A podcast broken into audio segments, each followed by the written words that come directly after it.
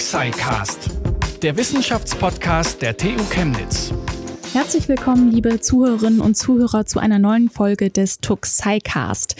1200 Euro und das jeden Monat. Einfach so, was wie ein Gewinn im Lotto klingt, wird ab Januar 2021 für 122 Menschen in Deutschland Wirklichkeit.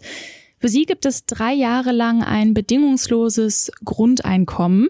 Hintergrund ist eine Studie des Deutschen Instituts für Wirtschaftsforschung sowie WissenschaftlerInnen der Universität zu Köln und dem Max-Planck-Institut. Die wollen die langfristigen Folgen des Grundeinkommens und dessen gesellschaftliche Auswirkungen erforschen. Wie die Studie ablaufen soll, ob sie erfolgsversprechend ist und was von dem Konzept bedingungsloses Grundeinkommen generell zu halten ist, darüber spreche ich heute mit Professor Dr. Markus Hertwig. Er ist Inhaber der Professur Soziologie mit Schwerpunkt Arbeit und Organisation an der TU Chemnitz. Hallo, Herr Hertwig. Einen schönen guten Tag. Und nach längerer Pause ist auch wieder mein Kollege Pascal Anselmi mit dabei. Er ist Redakteur der Sendung. Hi Pascal. Hallo Lachalena. Herr Hertwig, erstmal die Frage an Sie. Ähm, angenommen, Sie hätten jetzt ab nächstem Jahr einfach so 1200 Euro jeden Monat zur freien Verfügung, ohne irgendwas dafür zu machen. Was würden Sie denn mit dem Geld anstellen? Ja, das ist wirklich eine gute Frage. Ich habe mich das tatsächlich selbst auch schon ein paar Mal gefragt. Ähm, unter anderem auch deshalb, weil ich selbst auch an ähm, mich für diese Studien beworben habe, ne? ähm, weil mich das Thema sehr interessiert. Und ähm, ich muss sagen, es ist unheimlich schwer, sich das so rein theoretisch vorzustellen. Ähm, man kann sich bestimmte Sachen überlegen, ne? ähm, Wünsche, die man immer schon mal hatte, ne? ähm, Möglichkeiten, doch, doch mehr ähm, Freizeit zu realisieren. Ne? Ähm, das ist in bestimmten Feldern ja möglich. Ne? Also für mich zum Beispiel als Beamten wäre das denkbar, dass ich einfach meine Arbeitszeit reduziere. Ne? Ähm, erfahrungsgemäß arbeitet man trotzdem noch mehr, als man sich das eigentlich mal vorgenommen hat. Ähm, möglicherweise Spenden für wohltätige Zwecke oder für äh, Anliegen Anliegen, die wichtig sind. Das sind alles Dinge, die ich mir selbst so im Kopf vorgestellt habe, wo ich aber ganz schwer nur sagen kann, wie es denn aussehen würde, wenn es denn dann wirklich mal so weit wäre. Also ich finde das unheimlich schwer zu sagen. Und ähm, ja, deswegen ist das einfach auch gut, ne, dass wir da ähm, noch mehr Forschung zu erhalten, um dieses Thema einfach dann auch, naja, in der, in der Praxis mal umgesetzt zu sehen und zu schauen, wie das denn eigentlich wirkt. Also sie würden jetzt nicht ähm, irgendwie eine Bar eröffnen und äh, weiß ich nicht, irgendwas ganz Verrücktes machen, sondern äh, weiterhin auf jeden Fall als Professor tätig sein und an ihrer Profession quasi äh, würde sich erstmal nicht so viel verändern, ähm, so wie Sie das jetzt schon sagen können. Das kann ich schon mal sagen, ja. Also daran würde sich nichts ändern. Ähm, da bin ich mir ziemlich sicher. Äh, ich habe jetzt selber nicht solche, ähm, ich sag mal, so, so weitschweifenden Hobbys oder ähm, ich sag mal, Berufswünsche, die ich noch nie ausleben konnte. Ne? Das ist jetzt aber auch dann natürlich immer individuell unterschiedlich. Ne? Also für Personen, ähm, die sich möglicherweise immer schon mal mit dem Gedanken befasst haben, naja, sich vielleicht mal selbstständig zu machen, ähm, Dinge mal auszuprobieren, ne? Ähm, eine Weltreise zu machen oder auch nur irgendwie länger in Urlaub zu fahren oder ganz, ganz unterschiedliche Dinge.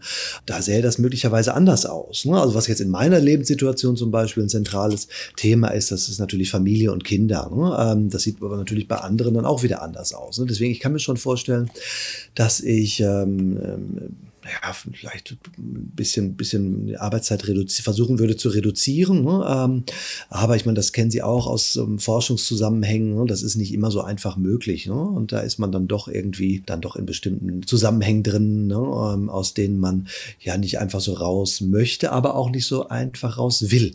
Und das ist vielleicht nochmal ein ganz gutes ähm, Stichwort. Ähm, da kommen wir wahrscheinlich auch später nochmal drauf zu sprechen. Ähm, Arbeit ist einfach ein, ein grundlegendes ähm, menschliches Element, ein grundlegender Mechanismus der Vergesellschaftung. Und insofern ähm, fände ich das gar nicht erstrebenswert, komplett auf Arbeit zu verzichten. Ne? Aber das hängt natürlich auch daran, dass ich eben, naja, ich sag mal, einen sehr guten Job habe, ne? um das mal salopp zu sagen, ne? Ähm, der ähm, ein hohes Maß an Selbstverwirklichung erlaubt, der ähm, natürlich sich auch noch mit meinen persönlichen Interessen trifft, der auch gut bezahlt ist, der sehr gut abgesichert ist. Ähm, das sind alles Bedingungen, die in anderen Jobs oder in den meisten anderen Jobs so nicht gegeben sind.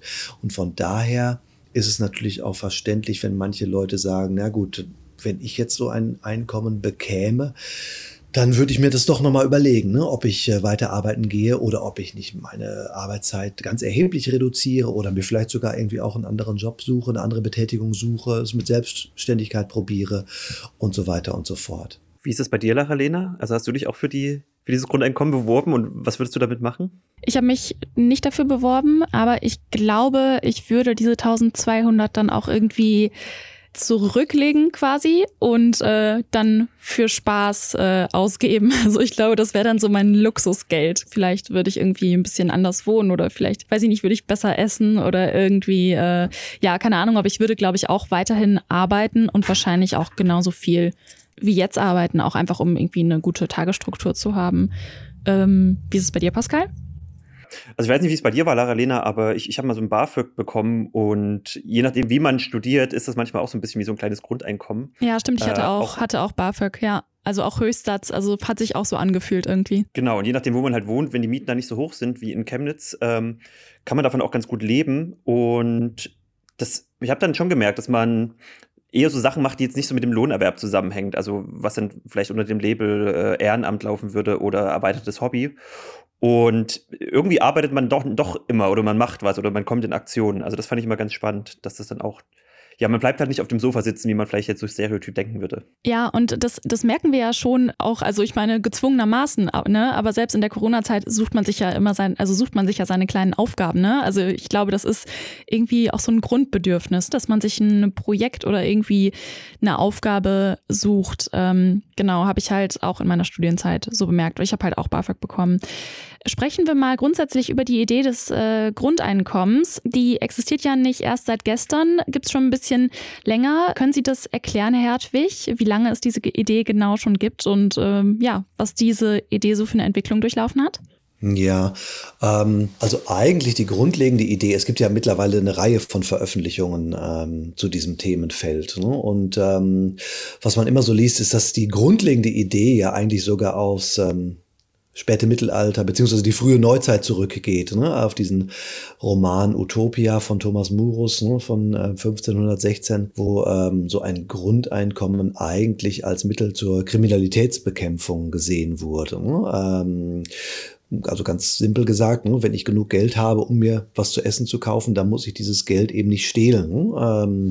Ähm, und seit dieser Zeit hat sich das ideengeschichtlich weiterentwickelt ähm, und ähm, es gab immer wieder ähm, Beiträge ähm, zu, dieser, zu dieser Überlegung und ähm, immer wieder Verfeinerungen, ähm, Modellierungen der Konzepte.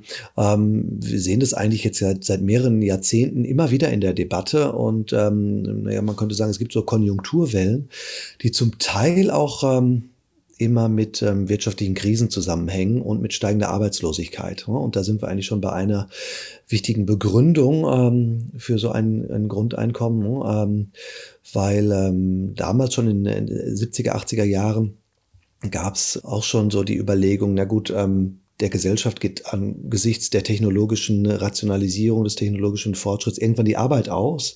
Wir werden es irgendwann mit Massenarbeitslosigkeit zu tun haben, die einfach dadurch entsteht, dass ähm, Maschinen immer mehr menschliche Tätigkeiten übernehmen und es bleibt einfach nicht mehr genug Arbeit übrig für alle. Ne? Und was macht man da? Man muss irgendwie ähm, soziales Sicherungsmodell ähm, sich überlegen, das aber auch die vorhandenen sozialen Sicherungssysteme einfach nicht überfordert.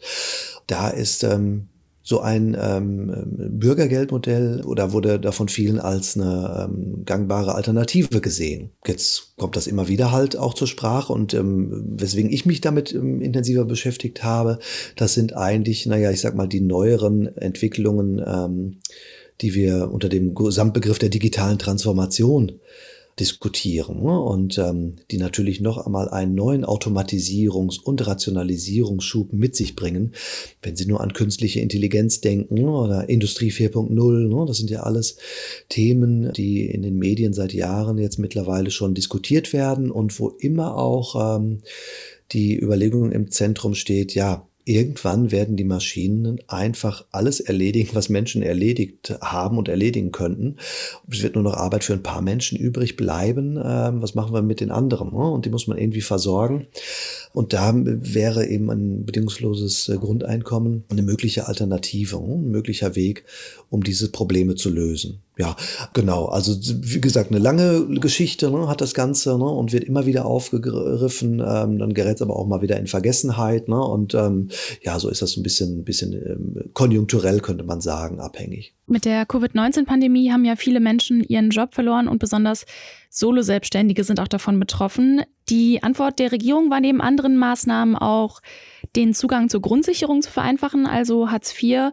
Manche sprachen dann in diesem Kontext schon von einer Art Grundeinkommen. Und das ist ja auch ähm, das Argument vieler Gegnerinnen und Gegner vom Grundeinkommen, dass es ja Hartz IV gibt. Kann man das eigentlich so vergleichen und das, ja, also sagen, dass das eine äh, quasi schon eine gute Alternative für das andere ist? Ja, das sagen manche. Ne? Also in Deutschland haben wir doch eigentlich eine Grundsicherung. Ne? Und das ist eben genau ne? Äh, Hartz IV im Volksmund. Ne? Ähm, man muss natürlich sagen, es ist kein bedingungsloses Grundeinkommen, weil Hartz IV ist an Bedingungen geknüpft. Ne? Die wurden jetzt gelockert dann äh, ähm, zwischenzeitlich. Ähm, es gab ja auch eine Rechtsprechung des Bundesverfassungsgerichts, ne? dass man eben diese Sanktionen, für die Hartz IV ja gerade kritisiert wird und die dann dazu führen, dass eben das Abkommen, äh, dass eben das Einkommen auch unter das Existenzminimum sinken kann, dass das eben nicht zulässig ist. Aber dennoch gibt es eben Bedingungen ne? und das ist eben die Bedürftigkeit. Also es gibt eine Bedarfsprüfung.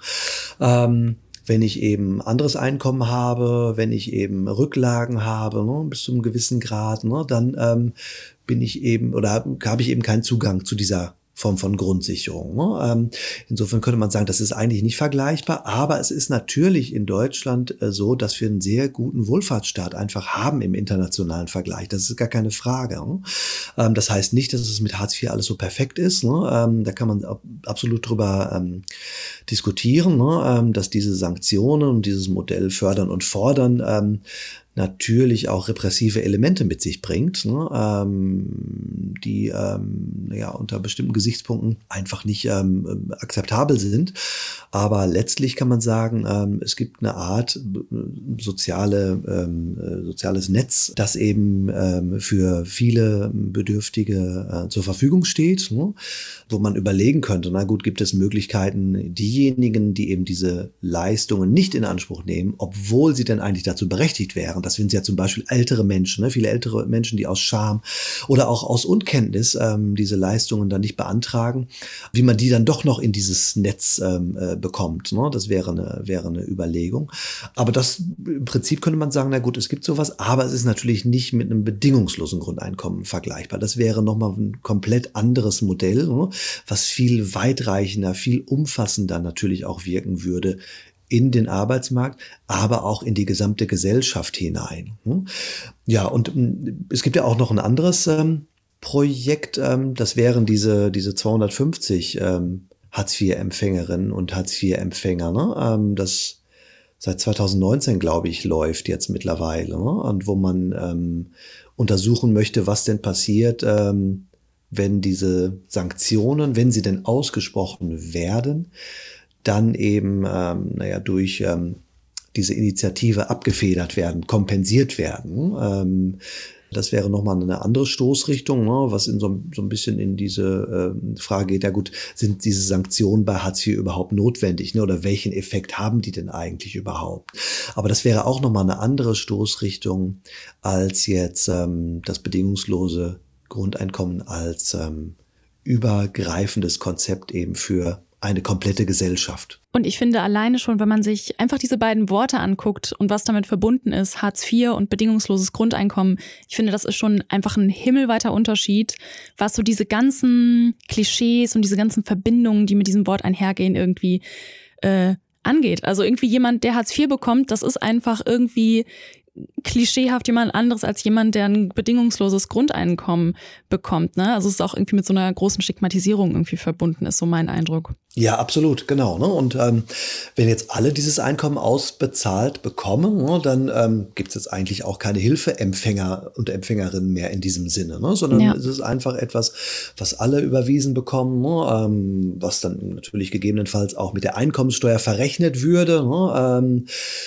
möglicherweise auch mit anderen Sozialleistungen verrechnet werden könnte. Da gibt's ja unheimlich viele ähm, Überlegungen und Ansätze, ne, wie man dann eben auch das bestehende System de, der Sozialtransfers vereinfachen könnte. Ne? Aber ganz genau, ne, dann hätte man quasi ähm, diese Debatte um Stigmatisierung nicht mehr. Ne? Man müsste nichts beantragen, ne? man müsste nicht irgendwie dauernd vorstellig werden bei Ämtern. Ne? Ähm, und man müsste sich auch nicht immer diesen versuchen, diesen äh, durch diesen Dschungel zu schlagen, der unheimlich äh, reichhaltig sonstigen ähm, ähm, Sozialversicherungsangebote, ne, die es ja gibt. Ne? Ähm, ich glaube, ne, wurden mal äh, 100 ähm, dieser möglichen unterschiedlichen Leistungen ähm, gezählt, ne, die dann auch noch von ganz verschiedenen Stellen gewährt werden.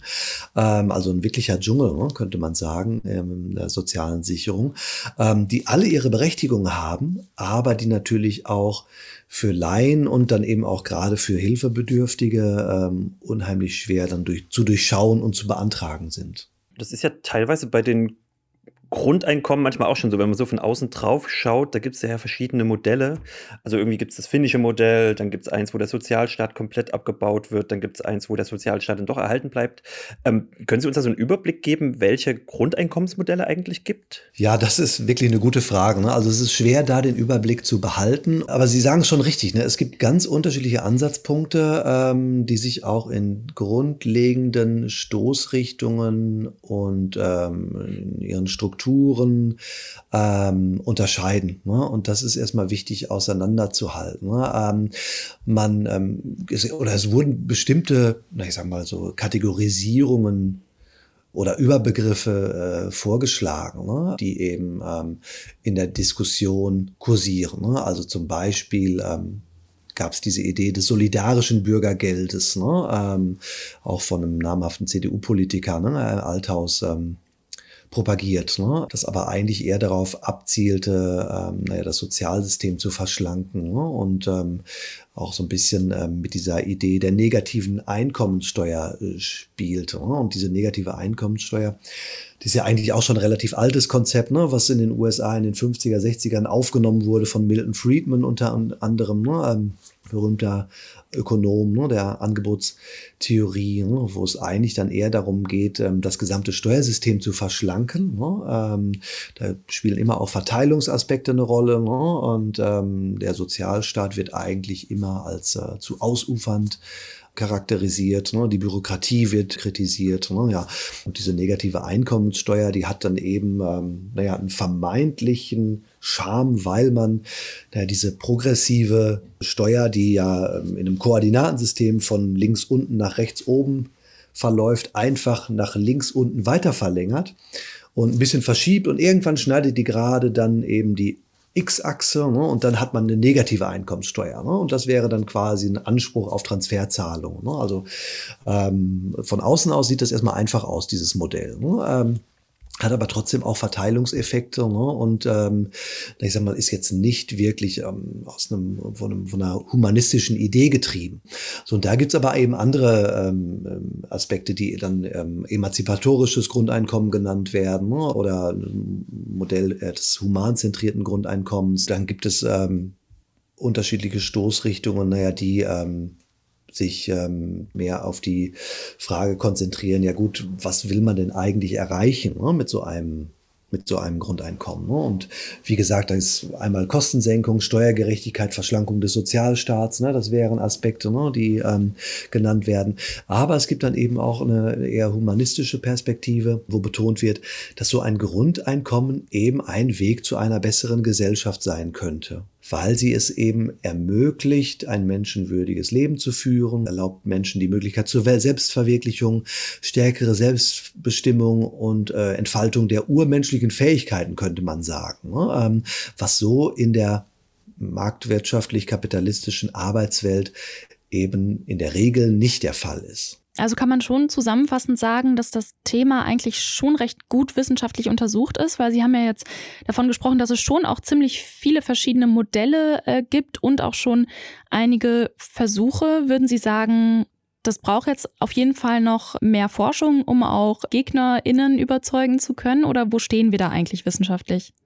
Na, ich würde sogar sagen, dass das wissenschaftlich eigentlich noch gar nicht richtig valide untersucht worden ist. Denn auch was wir da in Finnland gesehen haben, das war ja ein Versuch, ähm, wo eigentlich zunächst mal Arbeitslose, 2000 waren es ja, ne? Ähm, 2017, ähm, da ähm, ein Grundeinkommen erhalten haben. Ne? Also es war jetzt kein Modell, was eben die gesamte Gesellschaft einbezogen hätte.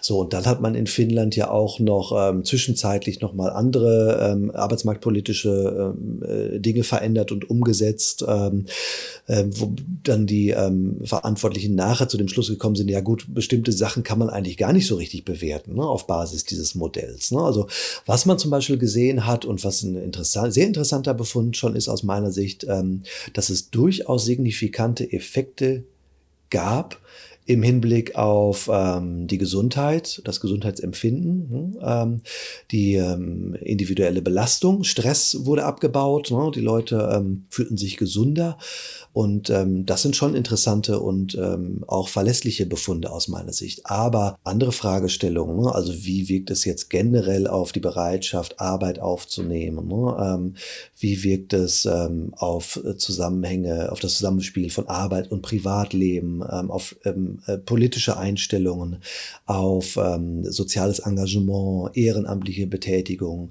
das Gründerverhalten. Ne? Das ist ja auch ein Punkt, der jetzt gerade im Rahmen der Digitalisierung Diskutiert wird. Ne? Also wenn wir jetzt äh, den Leuten Grundeinkommen geben, ne, dann könnten viel mehr Leute sich irgendwie als Innovatorinnen, Innovatoren betätigen. Ne? Dann hätten wir viel mehr ähm, ähm, Innovationen, Erfindungen, mehr Start-ups, mehr Gründeraktivitäten und sowas alles. Das weiß man nicht, ne? wie sich das genau auswirken würde. Deswegen ähm, würde ich sagen, man muss unbedingt in diese Richtung forschen. Ähm, und die Ansätze, die es dazu gibt, die sind auf jeden Fall begrüßenswert. Was würden Sie denn zu der Studie sagen, die äh, genau kommendes Jahr stattfinden soll. Sie hatten das ja schon im Vorfeld ein bisschen ähm, kritisiert. Was waren das für Kritikpunkte und wie soll die Studie genau ablaufen?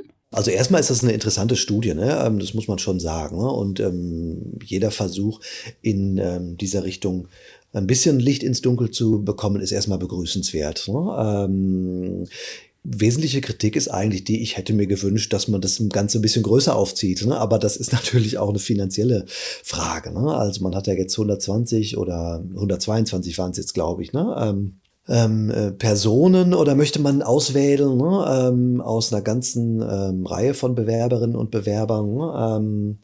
Die dann eben über einen Zeitraum von drei Jahren so ein Grundeinkommen erhalten sollen, auch ähm, mit einer nennenswerten Größe.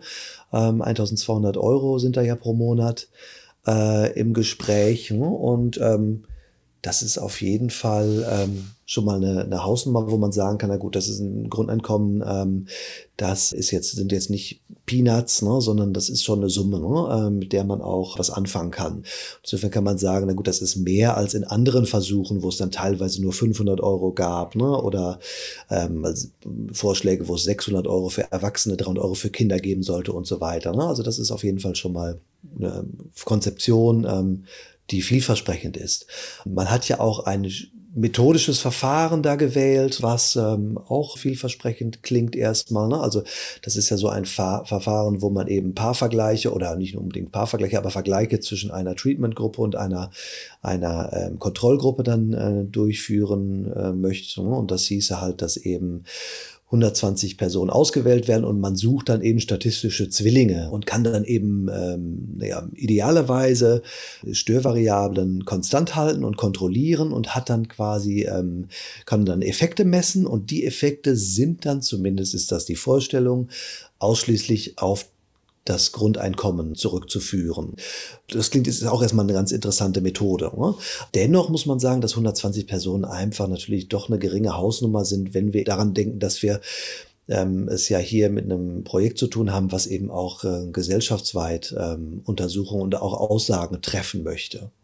Und da sind 120 Personen einfach relativ wenig, um unterschiedliche gesellschaftliche Gruppen, Milieus, ähm, äh, Alterskohorten und so weiter abzubilden. Also man könnte sich das vorstellen, also jetzt Sie wollen zum Beispiel jetzt ähm, Personen ähm, vergleichen, die in ihrer Lebens- und Arbeitssituation komplett unterschiedlich aufgestellt sind. Also sagen wir mal, Sie haben jetzt ähm, eine Rentnerin äh, von 66 Jahren ähm, oder sagen wir, sie eine, eine pensionierte Richterin, möglicherweise sie kriegt eine Pension, ne, eine sehr hohe, ist alleinstehend und dann haben sie aber einen, alleinerziehenden Vater, der ist 21 Jahre alt, hat eine Teilzeitbeschäftigung. So, und ähm, jetzt sehen Sie an den Merkmalen schon, das sind jetzt schon bestimmt vier oder fünf Merkmale, anhand derer sich diese Personen unterscheiden, die Sie eigentlich kontrollieren müssten mit so einem Verfahren. Ne? So, und jetzt nehmen wir nur mal zwei Merkmale raus, das Alter und das Geschlecht. Also beim Geschlecht, da haben Sie dann zwei Kategorien oder vielleicht drei, ne? sagen wir mal zwei Gruppen haben Sie. Und im Alter könnte man sagen, Sie haben unterschiedliche Alterskohorten, Altersgröß Altersklassen. Ne? Sagen wir, Sie haben fünf und da hätten Sie jetzt eine, kriegen Sie eine, eine Tabelle mit zwei, Mer zwei Merkmalen und einmal fünf Ausprägungen, einmal zwei Ausprägungen. Das heißt, Sie haben eine zwei mal fünf Felder-Tabelle ne? und dann haben Sie insgesamt zehn ähm, Zellen, die Sie zu besetzen haben. So, und jetzt verteilen Sie mal die 120 Personen auf diese zehn Zellen. Dann haben Sie, wenn Sie es gleich verteilen, nur noch zwölf in jeder Zelle. So, und Jetzt rechnen Sie nochmal ähm, äh, den Beruf und das Einkommen, den Familienstand dazu. Dann kriegen Sie eine äh, mehrdimensionale Matrix. Die können wir uns jetzt nicht mehr vorstellen im Kopf, aber mathematisch kann man es natürlich ausrechnen. Und dann haben Sie eben eine Situation, wo Sie eben ähm, in einer Zelle nur noch eine Person haben oder teilweise gar keine Person mehr haben. Und wenn Sie gar keine Person mehr haben, dann nützt Ihnen auch ein Zwilling nichts, ne? äh, den Sie aus den 3000, äh, 1380 Personen dazu samplen könnten. Ne? Also ähm, deswegen, also da muss man sagen, gut, man würde sich das natürlich größer wünschen. Nichtsdestotrotz ist das ein Anfang. Ne? Also das ist gar keine Frage. Ne? Und ähm, das Projekt ist ja auch ähm, mehrstufiges Projekt, ne? also man will dann erstmal schauen, was nach der ersten Phase rauskommt, ne, bevor man dann weitermacht. Ne? Und ähm, also als ein Startpunkt ist das, denke ich, auf jeden Fall begrüßenswert. Ne? Und ich bin sehr gespannt, was da rauskommt. Ne? Ähm, ich würde mich auch freuen, wenn ich da selber mitmachen kann, natürlich, aber da gehe ich da erstmal nicht von aus. Ähm, Zumindest nicht als einer derjenigen, der dann eben äh, dieses Einkommen äh, erhalten wird, aber auch nur in der Vergleichsgruppe mitzumachen, ne? äh, finde ich schon eine spannende, eine spannende Sache. Und ansonsten ja, dürfen wir gespannt sein, was dann in ein paar Jahren an Ergebnissen daraus kommt. Sie meinten ja gerade, dass dann nach Effekten gesucht wird. Was für Effekte erhofft man sich denn dann? Oder was, in welchen Kategorien werden denn diese Effekte da erhoben? Naja, es geht ja im Wesentlichen erstmal um eine Untersuchung, die ähm, Veränderungen in den persönlichen Einstellungen und Verhaltensweisen eben ähm, erheben möchte. Ne? Ähm, man will jetzt nicht ähm, ähm großartige Makroeffekte auf den Arbeitsmarkt ähm, und, und, solche Sachen ähm, erforschen. Ne? Und insofern bewegt man sich eigentlich erstmal auf so einer Mikroebene, könnte man sagen. Ne? Ähm, das ist eigentlich so das, das, das Zentrale erstmal. Ne? Also zumindest nach den Sachen, die ich darüber gelesen habe. Ne? Ähm, und ähm, ja, inwiefern man dann weitergehende Aussagen davon ableiten kann. Also man könnte jetzt zum Beispiel Aussagen über die Anreizwirkungen treffen. Das wäre, wäre ein Punkt. Und möglicherweise auch darüber, na gut, wie das denn in verschiedenen Milieus oder, oder gesellschaftlichen Schichten ähm, eben wirkt. Ne? Ähm, und das sind schon mal ähm, ganz, ganz interessante ähm, Befunde. Aber man könnte jetzt zum Beispiel vermutlich nichts darüber sagen, na gut, wie das denn ähm, ähm wirken würde na, im Hinblick auf jetzt äh, ähm, ähm, Arbeitsmarkteffekte ne, oder Effekte auf die soziale Sicherung, ne, ähm, das Zusammenspiel mit anderen Sozialversicherungssystemen. Also da müsste man wahrscheinlich nochmal eine größer angelegte ähm, Studie haben, die auch, naja, solche Effekte damit einbeziehen kann und möglicherweise auch nochmal genauer sich spezifische Gruppen anschaut. Gibt es denn überhaupt ein politisches Interesse am BGE. Also diese Studie, die wurde ja initiiert vom gemeinnützigen Verein Mein Grundeinkommen e.V. Ähm, da ist die Agenda im Namen ja schon ziemlich klar. Und ja, die an die 122 Menschen ausgezahlten Grundeinkommen sind auch Spenden finanziert. Also wo ist da ähm, der politische Wille und das politische Interesse?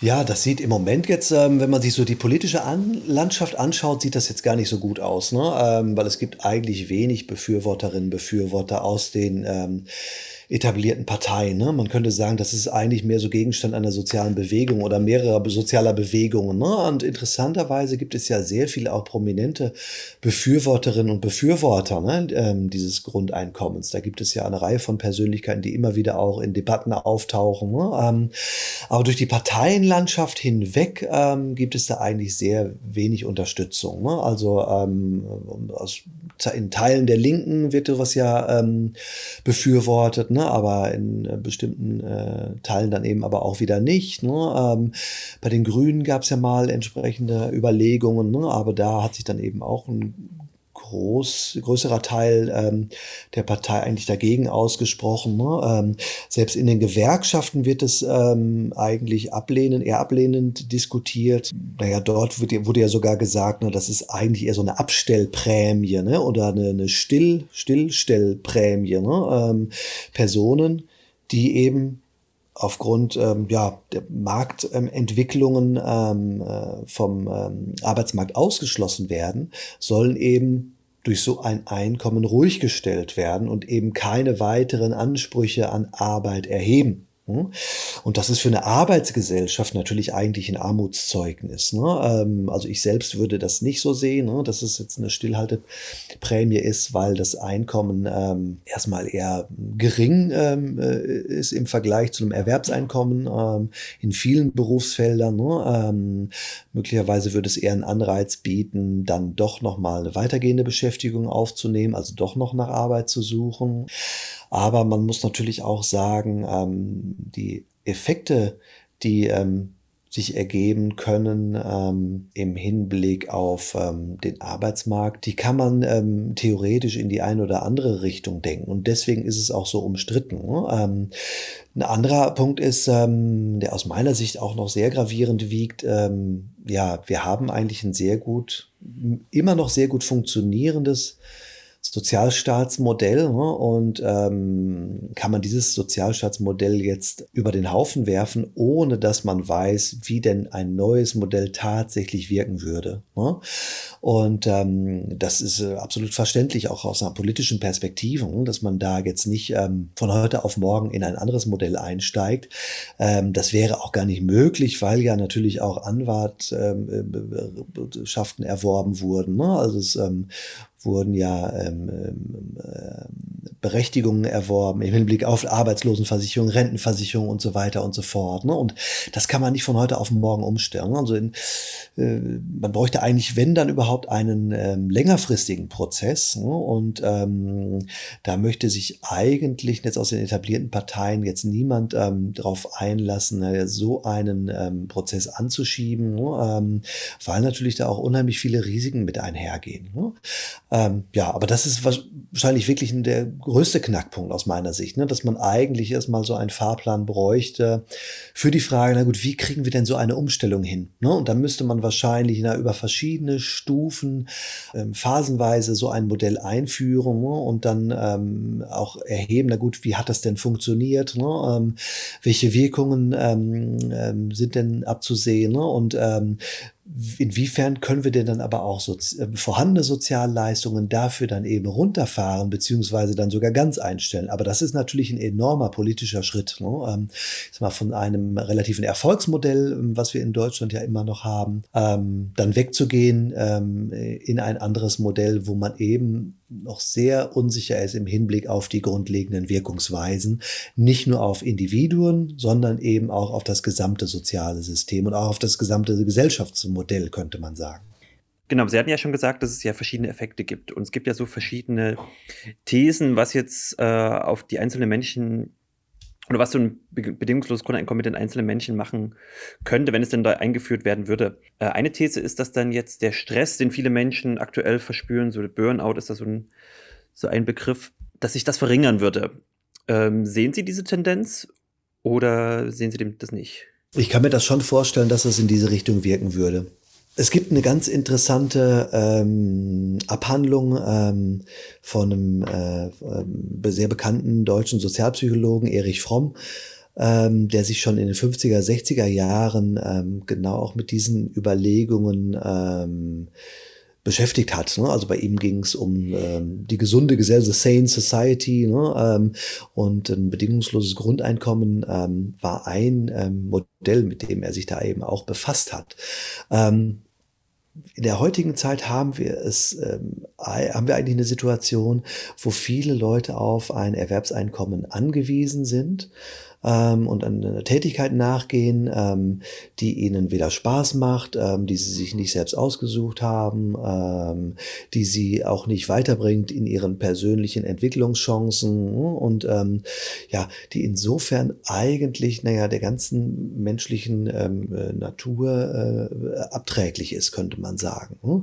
Und ähm, Erich Fromm hat nun gesagt, na gut, so ein Grundeinkommen könnte eigentlich dazu beitragen, dass zwei grundlegende grundlegende, ähm, ich sag mal, Probleme oder, oder Missstände aller früheren Gesellschaften, äh, wenn nicht beseitigt, aber zumindest abgefedert werden könnten. Ne? Und das wäre eben materielle Not. Ne? Ähm, in früheren ähm, ähm, Gesellschaften ähm, hatten die Menschen eigentlich immer Angst, ähm, davor, äh, materielle Not zu leiden oder also, mal, der Hungertod war sogar eine äh, ganz realistische Bedrohung.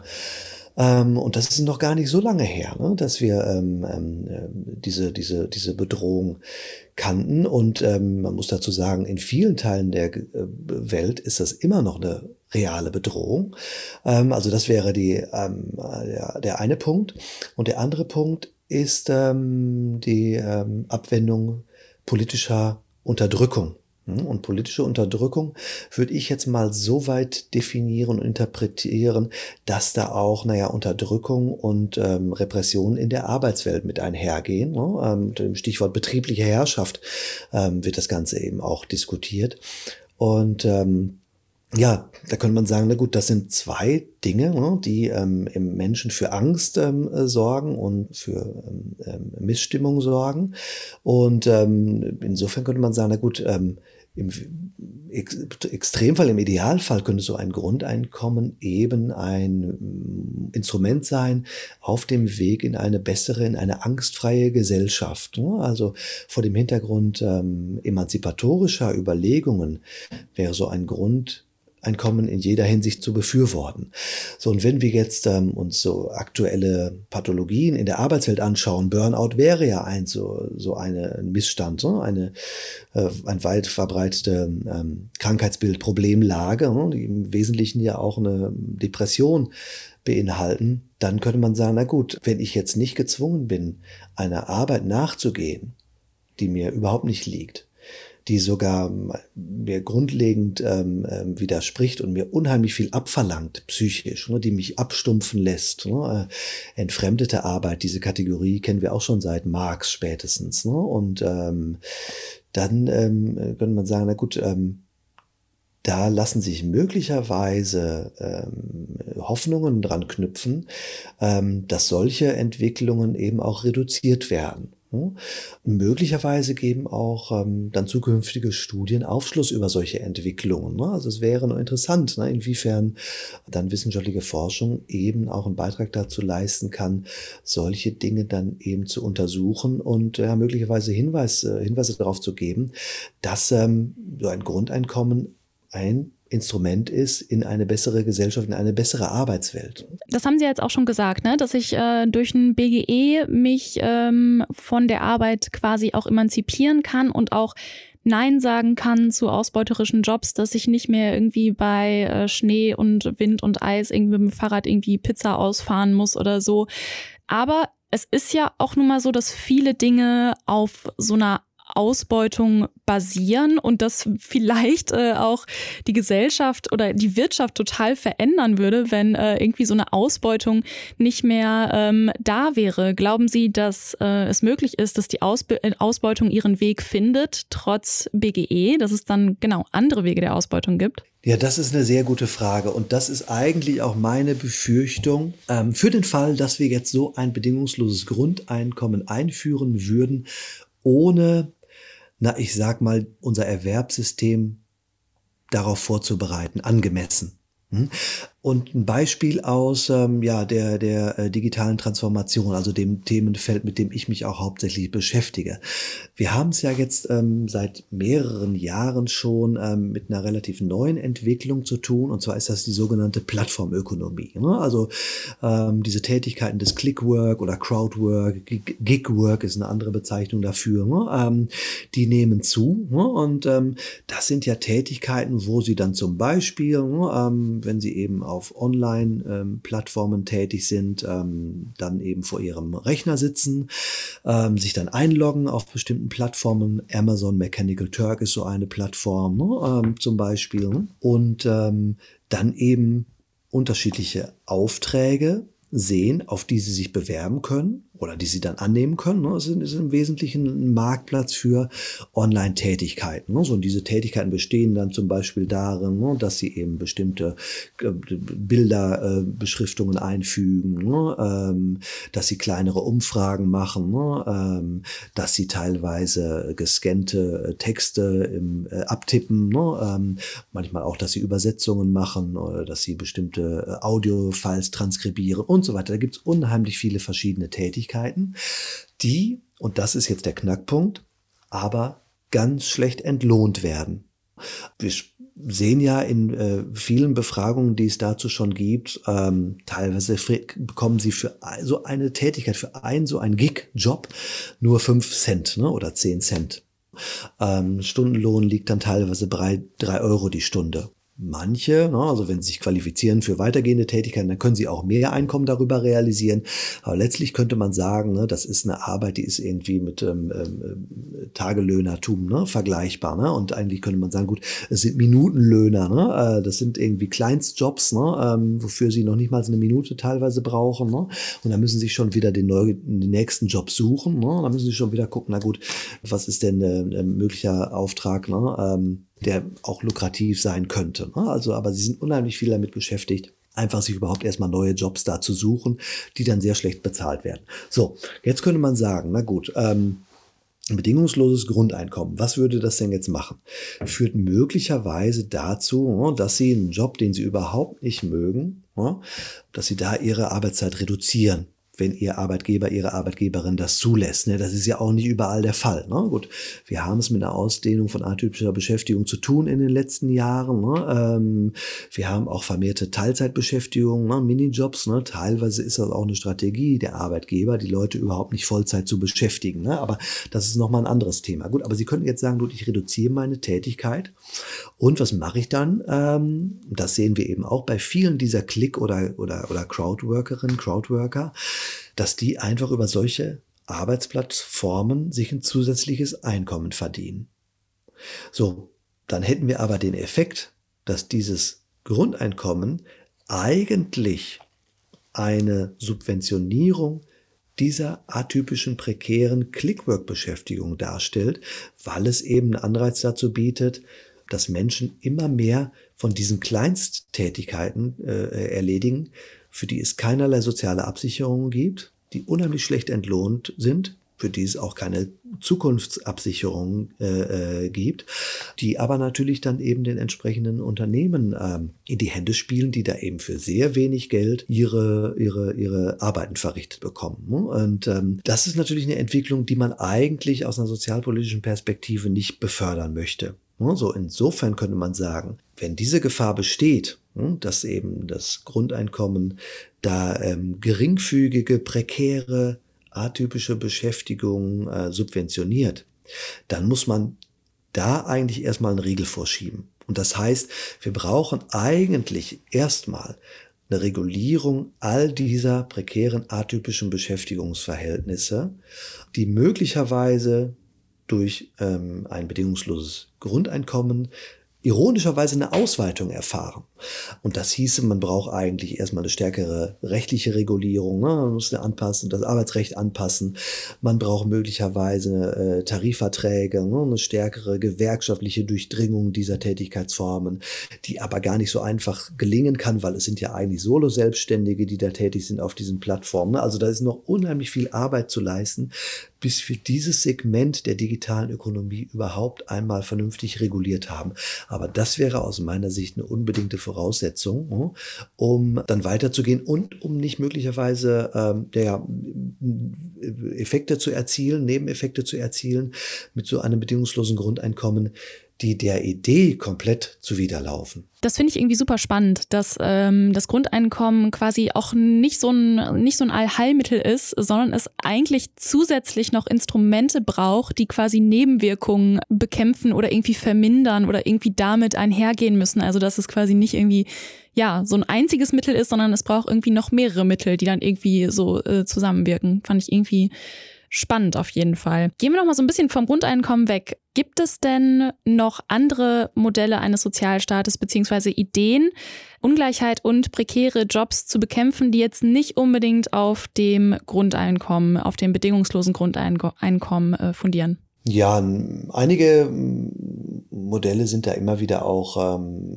stehen da immer wieder zur Debatte. Ne? Also dieses Bürgergeld hatten wir eingangs schon mal kurz angesprochen. Ne? Ähm, das sind ja auch Überlegungen, Teile des Sozialversicherungssystems äh, zu verändern. Ne? Ähm, ein Modell wäre zum Beispiel, ne, dass man eben versucht, bestimmte ähm, ähm, Elemente der Sozialversicherung zusammenzulegen ne, oder zu vereinfachen ne, ähm, oder auch gerechter zu gestalten. Ne? Also was ja zum Beispiel auch von den Grünen ähm, betont wird, ist, man könnte zum Beispiel die gesetzliche und die private Krankenversicherung zusammenführen. Ne? Ähm, das wären ähm, Modelle. Ne? Ähm, man könnte weitere Beschäftigtengruppen auch einbeziehen ne, in die Arbeitslosenversicherung.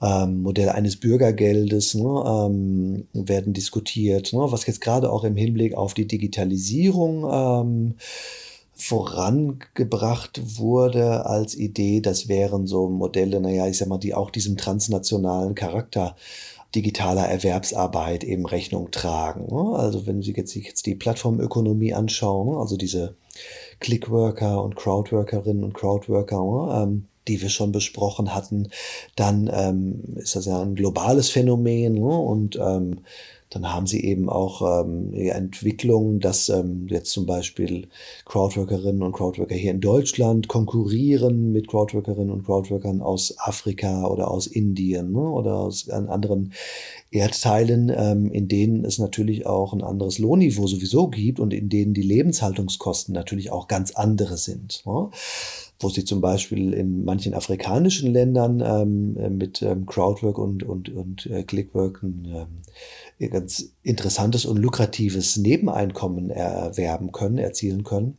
Da ist es eben hier in Deutschland so, ne, dass sie da ähm, eigentlich prekäre Beschäftigungen befördern, ne, was ja politisch nicht gewollt ist. Ne? Und insofern stellt sich die Frage, na gut, wie können wir denn möglicherweise diese Erwerbsformen, die ja eigentlich erstmal im Wachsen begriffen sind, na, zumindest sind das die Prognosen, wie können wir die denn unter den Schirm der sozialen Regulierung und Sozialversicherungssysteme bekommen. Ne? Und ja, da gibt es zum Beispiel ein Modell, ähm, das nennt sich digitale soziale Sicherung, ne? DSS ähm, vom Institut für Arbeitsmarkt und Berufsforschung, auch entwickelt. Und das sieht eben eine Quellensteuer vor. Ne? Das sieht eben vor, dass bei den Plattformen selbst ein bestimmter Anteil des Einkommens oder des Umsatzes dann abgezogen wird und ähm, na, in so einen Sozialtopf transferiert wird, der eben personengebunden ist. Ne? Das heißt, wenn Sie jetzt als Clickworkerin äh, oder Clickworker da tätig wären, ne, dann würden Sie mit jedem Einkommen,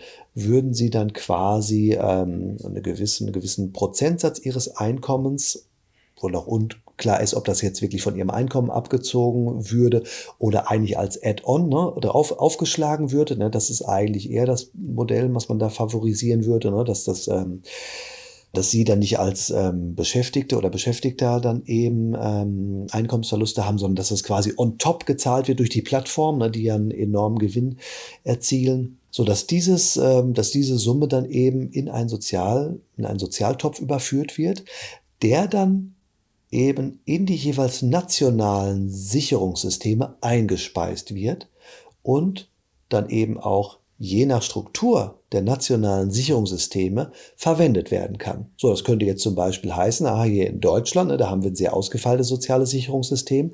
Da wird dann eben Betrag X, den Sie dann eben für die Sozialversicherung erwirtschaftet haben, der wird dann Ihrem Konto zugeschlagen. Und dann könnte man hier für Deutschland überlegen, na gut, wie wird denn dieses Geld dann aufgeteilt? Ne? Also Sie bekommen ja keine, Sie zahlen ja keine äh, äh, Sozialversicherungsabgaben als Clickworkerin, Clickworker. Und ähm, das würde dieses Problem eben beheben, zumindest ein Stück weit. Ne? Man muss natürlich sagen, die Einkommen, die sind ja sehr gering. Da müssen sie schon relativ viel Einkommen erzählen, um dann nennenswerte Ansprüche dann eben auch zu erwirtschaften. Ne? Aber es wäre zumindest ein Anknüpfungspunkt. Und wir haben ja teilweise auch Personen, naja, du gut, die gar nicht so ein geringes Einkommen damit erzielen. Ne? Also sind ja gerade die Leute, die eben auch Vollzeit ähm, ähm, ähm auf ähm, Plattformen arbeiten oder mit Plattformarbeit ihr ähm, Einkommen erzielen. Und da kommt natürlich schon einiges zustande ne, ähm, über die Dauer. So, und ähm, in anderen Ländern, die eben keine so ausgefeilten und entwickelten Sozialversicherungssysteme haben, ähm, in denen es vielleicht nur eine Krankenversicherung gibt, da könnte man eben diese Gelder auch sehr gut einbringen und könnte man sagen, na gut, es gibt eben jetzt hier nur eine Krankenversicherung, dann fließt das eben alles in die Krankenversicherung. Und das wäre auch schon mal ein enormer sozialpolitischer Fortschritt. Ne? Also das wären zum Beispiel andere ähm, äh, Möglichkeiten, näher Probleme zu adressieren, die sich durch die Digitalisierung gerade auch ergeben, ähm, die man nicht unbedingt mit einem kompletten Wechsel des Sozialstaatmodells, und das wäre ja so ein bedingungsloses Grundeinkommen, bearbeiten müsste, sondern die man auch, naja, ich sag mal, beheben könnte, indem man an bestimmten anderen Stellen ein bisschen rumdoktert und ähm, einige neue Elemente möglicherweise implementiert. Also wenn ich es zusammenfassen darf und richtig verstanden habe, quasi gar nicht alles über, über Bord werfen, sondern eigentlich nur den Sozialstaat, den wir zumindest hier in Deutschland haben, an die digitale Welt bzw. an die, an die jetzige Wirtschaft anpassen. Ja, also wenn Sie mich das jetzt persönlich fragen, also ich finde es unheimlich schwierig, da ähm, eine Entscheidung zu treffen. Und ähm, also ja, einerseits, andererseits, ne, ähm, wie es so schön heißt. Ne? Ähm, also ich meine, wir haben ja jetzt schon gesehen, ne? also es gibt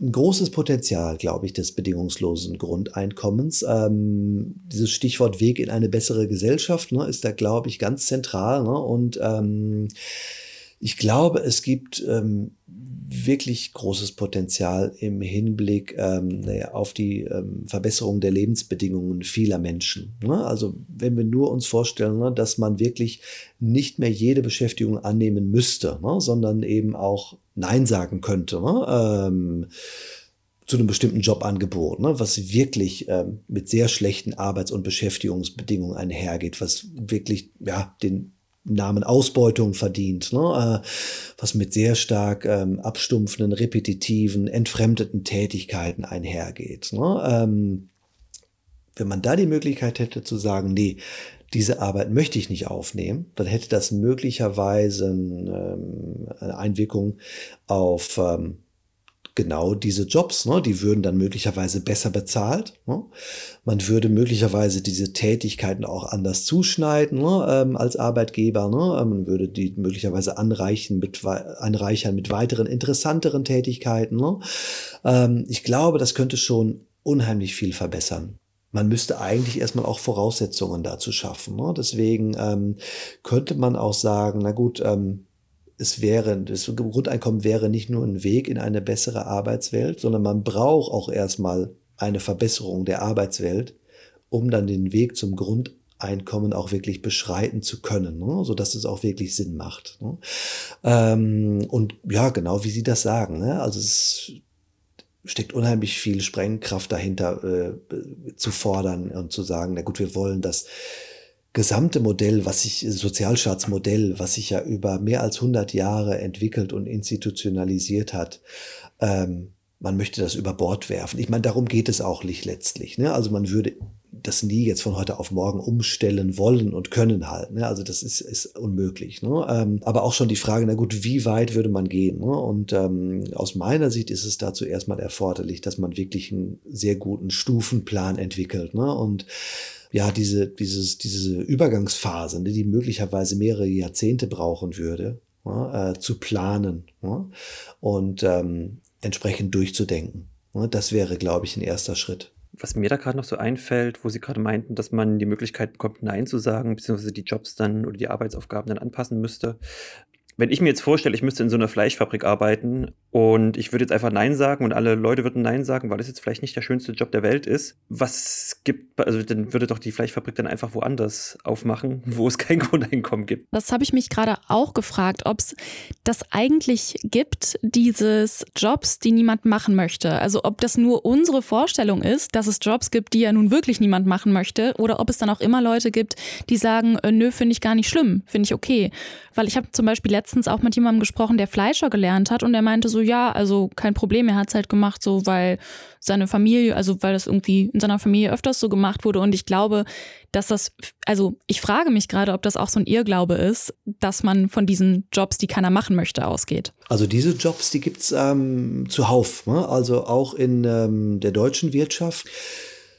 Ja, es gibt natürlich auch schon seit, ähm, klar, ne, Globalisierung ist ein wichtiges Stichwort. Ne? Es gibt immer auch Verlagerungsbewegungen. Ne? Ähm, es gibt aber auch immer Rückverlagerungsbewegungen. Ne? Es gibt immer auch Tätigkeiten oder Leistungen, die sie einfach nicht verlagern können. Ne? Also das Einfachste ist jetzt zum Beispiel ein Haarschnitt. Ne? Ähm, wollen Sie jetzt zum Friseur oder zur Friseurin ähm, ins mittel- und osteuropäische Ausland fahren? Ne? Das würde keiner machen. Ne? Also es gibt bestimmte Leistungen, die müssen einfach hier vor Ort erbracht werden. Ne? Und je mehr die Dienstleistungsbranche wächst, ne? ähm, Dort haben wir ja das UNO-Acto-Prinzip, ne? also Dienstleistungen müssen konsumiert werden zu dem Zeitpunkt, wo sie erbracht werden. Ne? Zumindest ist das gilt das für ganz viele personenbezogene Dienstleistungen. Ne? Ähm, da haben sie eben auch nicht die Möglichkeit, das großartig zu verlagern. Ne? Ähm, aber es gibt haufenweise ähm, Jobs, die die Unternehmen nicht besetzt bekommen. Ne? Und ähm, das weiß ich jetzt ähm, ähm, auch so gut, weil wir da auch selbst Forschung zu gemacht haben. Ne? Also im Rahmen von Outsourcing und von, von Werkvertragsarbeit. Und das sind auch interessante Entwicklungen. Also teilweise äh, gibt es eben Tätigkeiten, die so schwer und so ähm, ähm, so, so voraussetzungsvoll sind, dass sie jetzt auf dem deutschen Arbeitsmarkt da keine, kein Personal für finden. Ne? Und die fleischverarbeitende Industrie ist ein wichtiger Punkt. Ne? Das ist ein sehr gutes Beispiel. Ne? Dort haben wir ja Unternehmen, in denen 90 Prozent Werkvertragsarbeitskräfte tätig sind. Ne? Und das sind dann eben nicht Personen, die eben in Deutschland wohnen oder aus Deutschland kommen, sondern es sind dann eben Leute, die kommen aus Polen, aus Tschechi Tschechien, ne, aus ähm, mittel- und osteuropäischen ähm, Ausland, die dann über Werkvertragsunternehmen nach Deutschland gebracht werden, ne, unter dann eben auch teilweise katastrophalen Bedingungen, wie ja jetzt in der Corona-Pandemie wieder herauskam, ähm, untergebracht sind, ne, die dann teilweise noch Geld bezahlen müssen ne, für ihre Unterbringung ne, und die dann aber eben auch zwölf Stunden da stehen ähm, bei Eiseskälte ne, und dann eben Tätigkeiten verrichten, die ähm, jetzt ähm, äh, Personen hier in Deutschland nicht erledigen würden, zumindest nicht für diesen Stundenlohn. Ne? Ähm, und das ist, genau, ist ein wichtiger Punkt. Ne? Und die Leute machen das, ne, weil sie natürlich dann eben in ihrem Heimatland ähm, äh, ganz, anderes, äh, ganz andere Lebenshaltungskosten haben. Ne? Ähm, dann hier teilweise, also auf quasi wirklich wörtlich auf Montage sind ne? und dann hier ordentlich Geld verdienen, was sie dann wieder nach Hause bringen und dort dann eben verkonsumieren. Und da ist das eben gutes Geld ne? und auch sehr viel Geld. Deswegen, ähm, stimmt dieses Argument zum Teil natürlich schon. Ne? Also man bräuchte eigentlich, oder ideal wäre es, wenn man eben eine internationale Koordination hat, ne? was sowas, sowas angeht, wo wir eben auch bei einem Stichwort sind, ne? Zuwanderung. Ne? Ähm, auch ein leidiges ähm, äh, Thema, weil es natürlich auch von bestimmten Gruppen dann in Anschlag äh, gebracht wird ne? und auch aus einer bestimmten politischen Richtung eben kommt. Ne? Also generiert man mit diesem, ähm, mit so einem Grundeinkommen möglicherweise ähm, äh, Migrations Anreize, ne? ähm, ähm, ähm, die dann ähm, diese Debatte wieder befördern, ne? dass das deutsche Sozialstaatsmodell vermeintlich ausgebeutet wird ne? äh, von, von, von Migrantinnen und Migranten, ne? was immer eine sehr unschöne Debatte natürlich ist. Ne? Das war Professor Dr. Markus Hertwig. Er ist Inhaber der Professur Soziologie mit Schwerpunkt Arbeit und Organisation an der TU Chemnitz. Vielen Dank für das Gespräch, Herr Hertwig. Ich danke Ihnen ganz herzlich. Und wir bedanken uns auch bei euch fürs Zuhören. Die aktuellen Folgen des Tuxicast findet ihr wie immer auf der Webseite der TU Chemnitz. Ihr könnt unseren Podcast auch einfach abonnieren und zwar überall da, wo es Podcasts gibt, zum Beispiel bei Spotify, Apple Podcast oder dem Podcatcher eures Vertrauens. Ich bin Lara-Lena Gödde, Redaktion hatte Pascal Anselmi. Bis zum nächsten Mal beim Tuxicast. Tuxicast der Wissenschaftspodcast der TU Chemnitz. Zu hören auf der Website der TU Chemnitz, aber auch auf Spotify, Apple Podcasts und wo es Podcasts gibt.